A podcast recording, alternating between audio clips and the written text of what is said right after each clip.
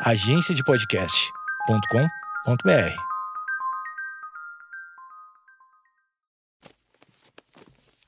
papierpodcast.com.br Pararapapapá, pararapapapá, Programa do Jô! Não, pô, que saudade do programa do Jô, né? Ah, podia falar sobre isso, mas antes eu tenho que falar que você tá ouvindo o Projeto Mendas, né? Você tá chegando aqui na temporada. ah, segunda temporada, episódio número 37. Você tá chegando tarde, viu? Demorou, hein? O que você tava fazendo antes de chegar aqui? Essa é uma boa pergunta, uma boa pergunta. Eu quero ver se você tem resposta. Bom, eu sou Eduardo Mendonça, sou seu anfitrião aqui, é, com muita alegria, chegando aos perto dos 140, 150 episódios, porque a primeira temporada tem 100 episódios e essa tem. Ai, 30 e 30 e 37 com esse aqui. 37, é um bom número, é um bom número. Episódio anterior falamos com sobre brinquedos antigos, com o Mr. P, radialista aqui do bastante conhecido do sul do Brasil, que é colecionador dos seus próprios brinquedos de infância. E, e eu ah, ah, ah, queria aproveitar para dizer que este episódio é, só vou ter não vai ter mais ninguém. Então, para sua decepção, hoje nós não vamos fazer um grande homenagem, nós vamos fazer só eu e você, o convencional, é, que é essa conversa ah, um a um, chama? Não sei, um papo, né? É um papo. Você deve estar aí, por exemplo, lavando uma louça, ou você deve estar por aí fazendo uma corrida, ou você deve estar por aí trabalhando, você pode estar dirigindo. eh, eu posso estar te acompanhando sempre na, na- na- na sua rotina. Ah, enfim. Ah, ou das mais diversas coisas que um ser humano pode fazer na sua vida, que não sejam só essas que eu lembrei nesse momento. Eh, aliás, fazendo exercício também é uma boa saudade de fazer um exercício. Vamos começar o episódio de hoje? É... é, Cadê a vinheta, hein, Nicolas? Vamos botar a vinheta primeiro e daí depois a gente começa? Bom,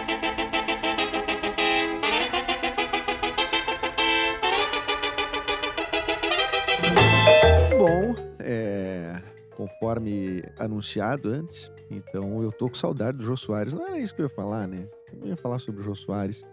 É, mas é um grande programa que, que, eu, que eu queria ter ido. É uma das coisas que eu não vou conseguir fazer na minha vida. A não ser que ele volte a apresentar uma coisa que eu acho improvável, né? Porque já que ele tá com 80 e alguns anos, eu acho que não é ah, talvez a melhor idade para voltar a apresentar alguma coisa. Apesar de que na televisão brasileira tem pessoas bastante longevas, né?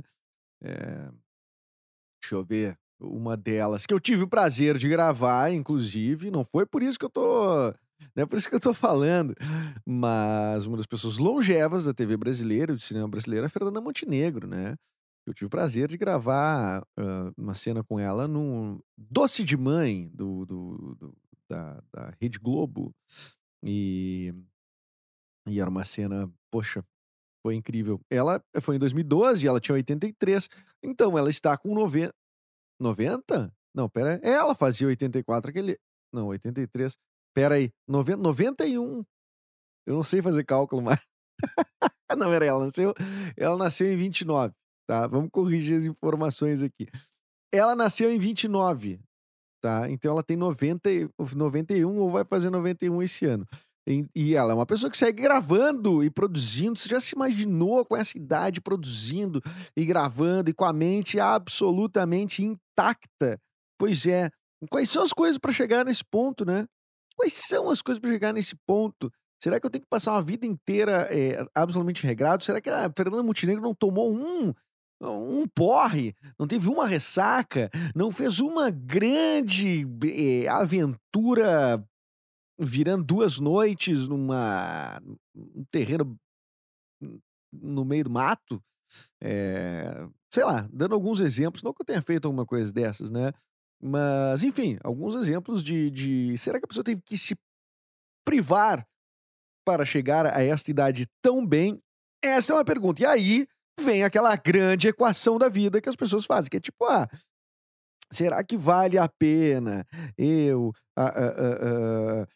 eu, eu viver mais, mas assim, eh, tendo que me privar de muita coisa, me penitenciando por fazer isso ou por fazer aquilo? Ah, ou será que o melhor é tocar um foda-se e aí vamos ver o que acontece? Enfim, sabe que é, é, cada um tem uma opinião sobre isso, cada um tem uma condição também, não dá para dizer que a mesma regra vai valer para todo mundo. E quando a pessoa é jovem, ela fala muito, né, eu chegar lá nos, no, no, eu, eu, quero curtir, porque chegar nos 60 tá, já tá bom, já vou estar tá velho. E hoje a pessoa de 60 não é velha, a pessoa de 60 não é velha, ela, ela está começando, ela é, ela, ela é uma pessoa iniciante da fase é, idosa. Iniciante. É quando ela começa a engatinhar enquanto idoso, sabe? É, não literalmente, ainda tá, tá, tá bem, né? Tá caminhando, tá. Mas ela começa a, a, a ter os primeiros passos de idoso. Eu sempre acompanhei meu pai, né? Quando virou idoso, que é. Ah, agora tem direito a estacionar numa vaga de idoso. Não, mas não vou estacionar ainda. Calma, tu tem que te desprender. Tem vantagens, tem vantagens. Não é pra dizer que tu é coitado, é porque tu tá merecendo. Tu mereceu essas vantagens. E aí, por exemplo, ah, tem direito a uma fila preferencial. Pô, nessa pandemia, o, o, o, meu pai conseguiu no mercado em um horário que só tinha ele. Fizeram um horário de idosos, que na verdade aqui no meu bairro só tinha ele de idoso a essa hora acordado, né? Não se fazem mais idosos como antigamente, que acordavam muito cedo para ir nesse horáriozinho específico. Né? É... Aliás, as pessoas pararam de acordar tão cedo. Eu me lembro que a vida começava muito mais cedo antigamente. Aliás, é só escola, né? Só crianças que se ferram hoje em dia. É, é, tem lugares que tu. Tem empresas que começam o expediente nove da manhã. Isso aí, para mim, é, um, é uma realidade totalmente. É, dos anos 2000 e poucos pra cá, porque eu, eu não sei, me, sempre parecia que a coisa era mais cedo. Ou talvez porque eu acordava muito cedo pra ir pra escola e achava isso, enfim. Mas é, é, é as coisas mudaram, então acho que os velhinhos de hoje não. É, não não, não tão mais iguais de antigamente. Aliás, uma amiga minha me disse o seguinte: que a mãe dela dorme até às 11 da manhã e vai dormir às 3. Eu fiquei pensando, nossa, isso, isso é impossível. A minha avó acordava às 6 da manhã, é, todos os dias, independentemente do que acontecesse, né? Podia estar. Tá... E aí é um horário brabo de acordar no inverno do Rio Grande do Sul, por exemplo, né? É, você aí, por exemplo, mora, como eu sei que tem gente que escuta é, em Recife, é, deve ser um calorzinho, deve ser gostoso, seis da manhã, deve ser uma coisa até boa de acordar, né? Mas no Rio Grande do Sul, pega inverno especificamente, é um, é, que, é, é, é ah, nossa, é um terror acordar. É um terror acordar esse horário se levantar, sentar num vaso. Sentar num vaso. É, é, aquele, to, aquele, aquele toque frio da, da do vaso na, na, nas nádegas é um terror, né? É uma das coisas mais. Eu me lembro que era quase, é, como é que eu vou dizer, quase imobilizante na época que eu era criança. Eu não sei se fazem se hoje são diferentes os materiais do assento do vaso, mas quando eu era criança, eu me lembrava que era muito gelado, que eu, eu primeiro me apoiava com as mãos e ia me, ba me baixando aos poucos, assim, como, é, como tentando me acostumar ali com aquela temperatura absolutamente gelada. E era mais dura, tipo um, um plástico mais duro. Hoje é diferente, tem uma coisa meio fofinha, assim e tal. Não é térmico, mas não é tão gelado como era antigamente.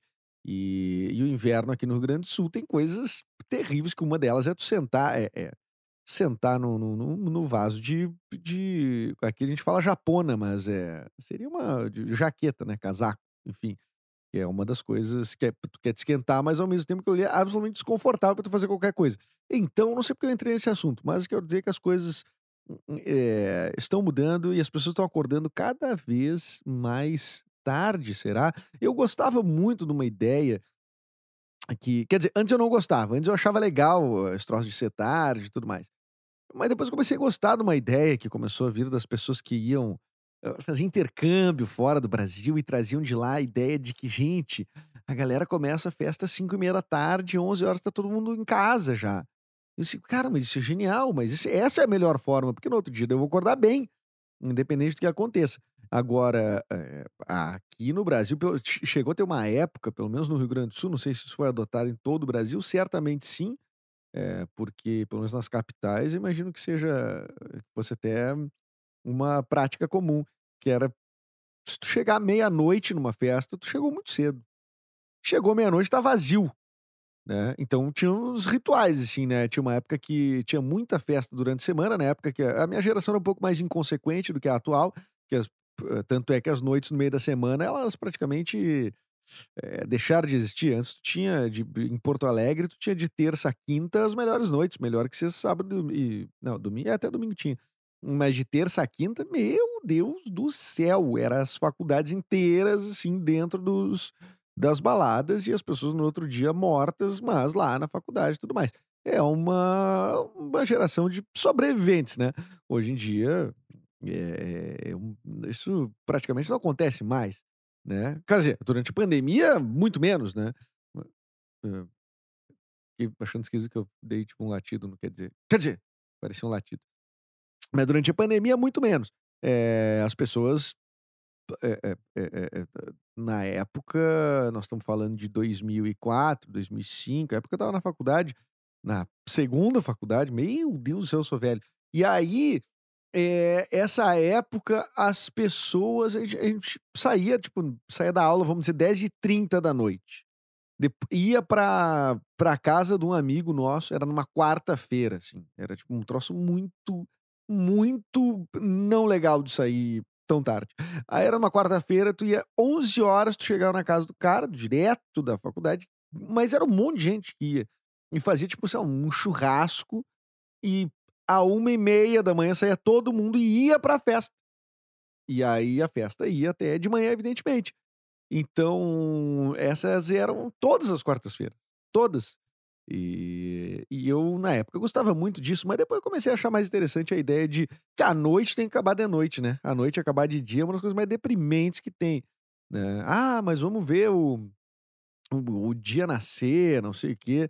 É, já teve mais poesia na história de ver o dia nascer, né? Agora, tu vê o dia nascer meio que tu. Eu não sei, para mim, sabe? Não, não, não dormi. Aí eu não dormi, aí que eu, aí eu vou, aí eu já vou perder o outro dia, porque eu perdi uma noite de sono. Porque eu tava acordado, provavelmente bêbado, né? Porque para eu virar uma noite, não, olha, é, é, muito heroísmo a pessoa. Hoje tem muita gente que não bebe nada, né? Até fico muito surpreso. Teve uma época que ninguém não bebia, né? Mas, o, mas a pessoa ficar muito tempo num lugar com gente bêbada e não estar bêbada é um é um troço, assim.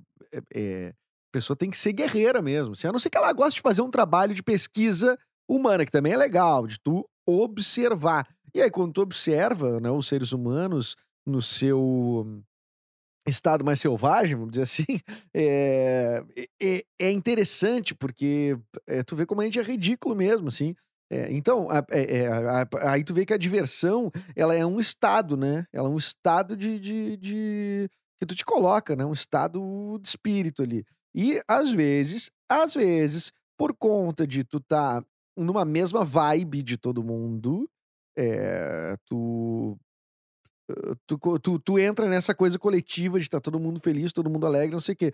E às vezes tu não tá nessa vibe, não necessariamente, assim, a bebida não é o, o, o, decisor para isso, tá? Tô falando de vibe mesmo. Tem gente que bebe e fica violento, tem gente que, que, que bebe e fica triste, tem gente que, que, que bebe e não consegue interagir, né? E tem gente que não bebe e não consegue interagir, mas tem gente que não bebe e consegue tranquilamente, que eu acho que são pessoas guerreiras, heróicas e muito, é, muito centradas, a cabeça muito centrada. Porque eu, por exemplo, já passei por esses momentos de que eu tá totalmente desconectado do troço e eu fico observando as pessoas assim, tô, vamos dizer, tô tomando antibiótico, aquele papo, tomando antibiótico, não, pode, não, não posso beber.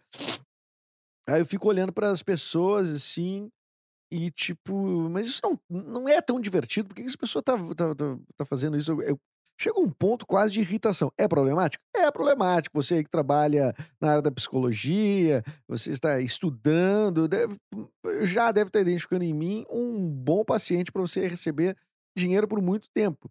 É, mas eu mas eu sou sincero nesse ponto assim eu, eu, eu já fiquei bastante eu me dá vontade de ir embora me dá vontade de não estar no lugar eu prefiro não ter essa experiência porque eu sempre valorizei a experiência coletiva, tá?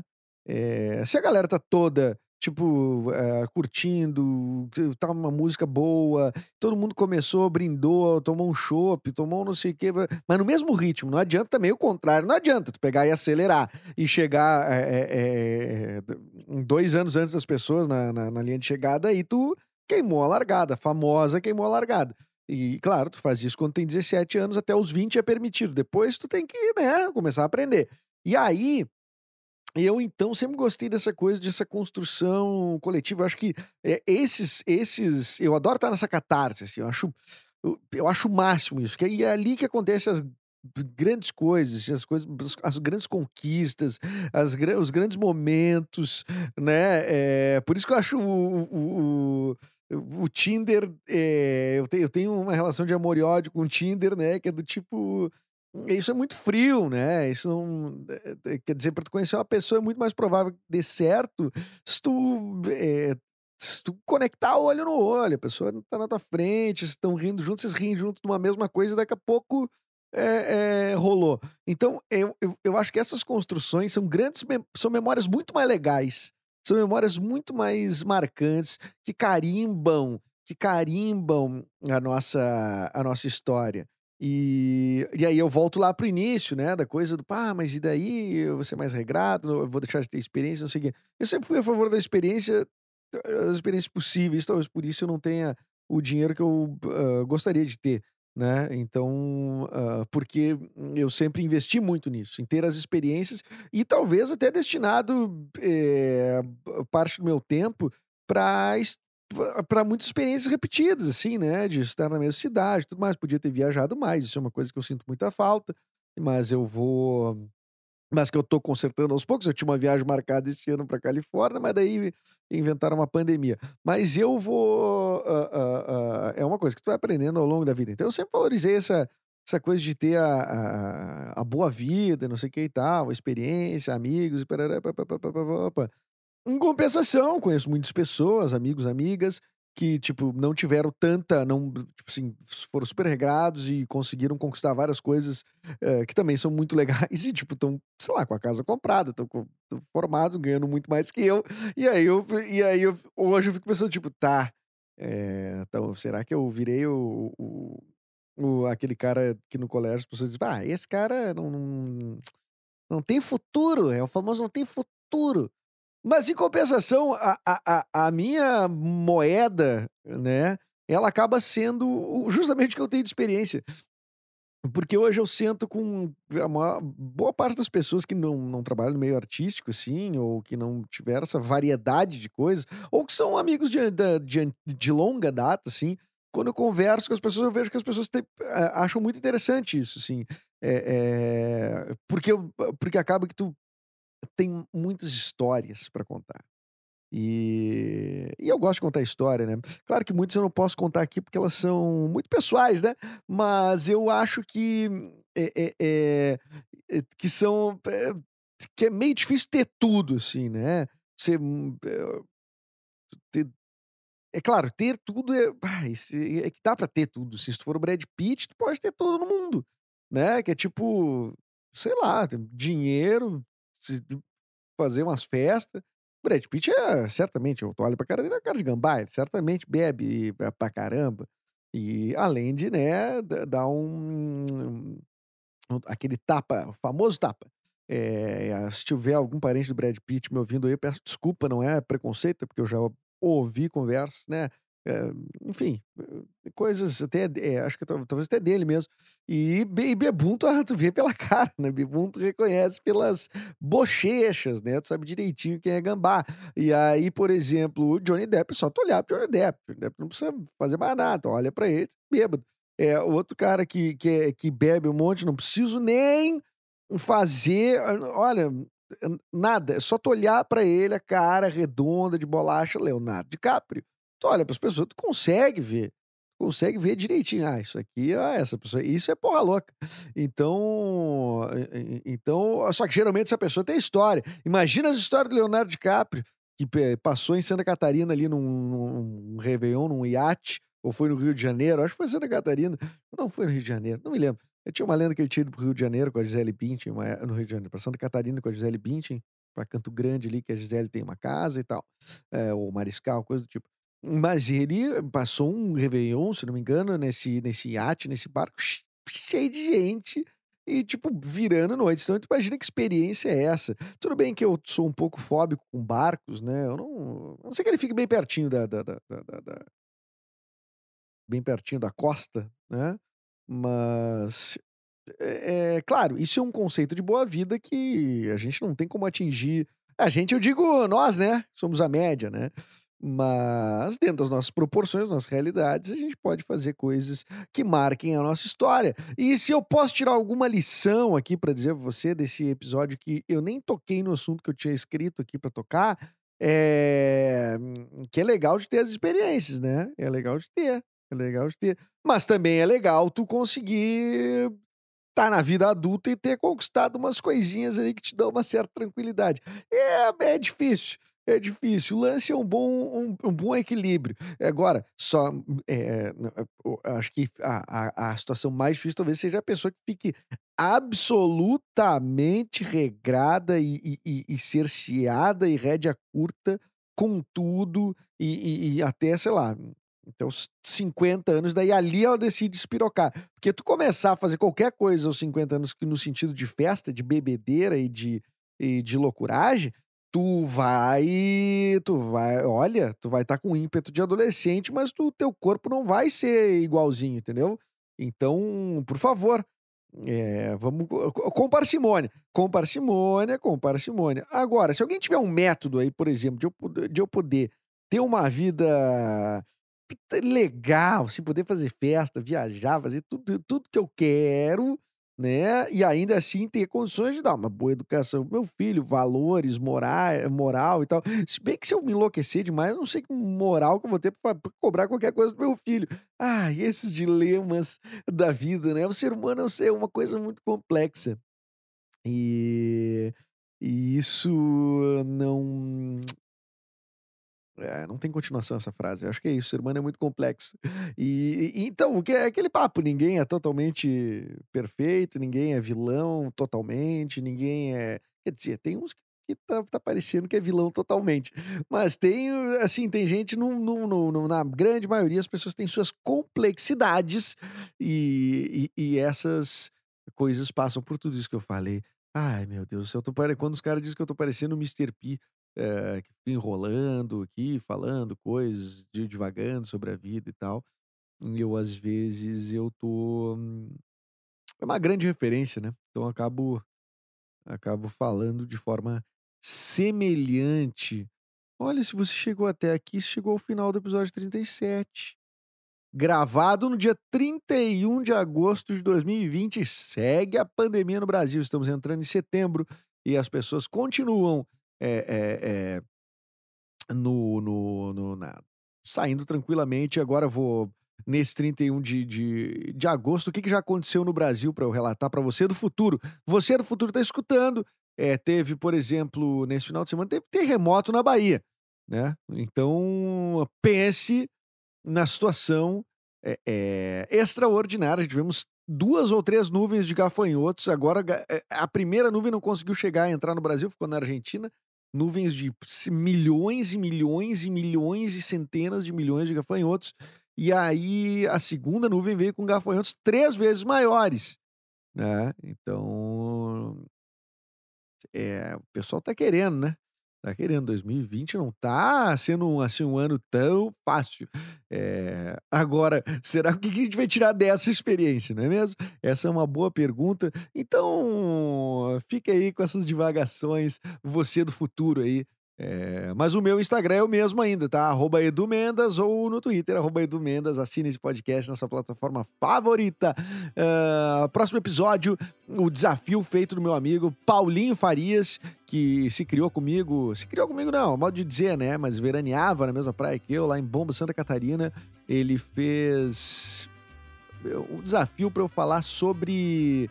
É, contato das pessoas com a natureza, das pessoas que tem vontade, com, com, esse, com, com a forma que o mundo está hoje, de mudar de vida em direção à natureza. E aí eu desafiei ele, contra-desafiei ele para dizer o seguinte: olha aqui, cara, eu sou um cara que eu não sei montar uma barraca. Eu, tu me larga no meio do mato e eu vou procurar um hotel, vou ligar o Waze e procurar um hotel. É, o, o Waze não é, enfim, o, o Booking e o Airbnb, sei lá. E, e então eu disse, por que, tu não vem e fala, já que tu é um cara que é, é um biólogo, é biólogo? Acho que é biólogo, e é um cara que viveu em muitos lugares deste Brasil, incluindo uh, uh, Mato Grosso, morou que no Nordeste também, viajou o mundo inteiro, é o cara que tem mais passaporte que a Glória Maria, sendo que ele é mais novo que eu. Então eu desafiei ele, ele topou. O próximo episódio, se já é, é, é, vai ser o 38, né? É com o Paulo Farias, que é um cara que você, deve, você vai ter que conhecer, porque, olha, pense em alguém para viajar e ter o que contar sobre viagem. Então, esse foi o Projeto Mendas. Até mais. Próximo episódio, entrevista sobre a natureza. Projeto Mendas em direção à natureza. Olha que bonito, né? Até mais.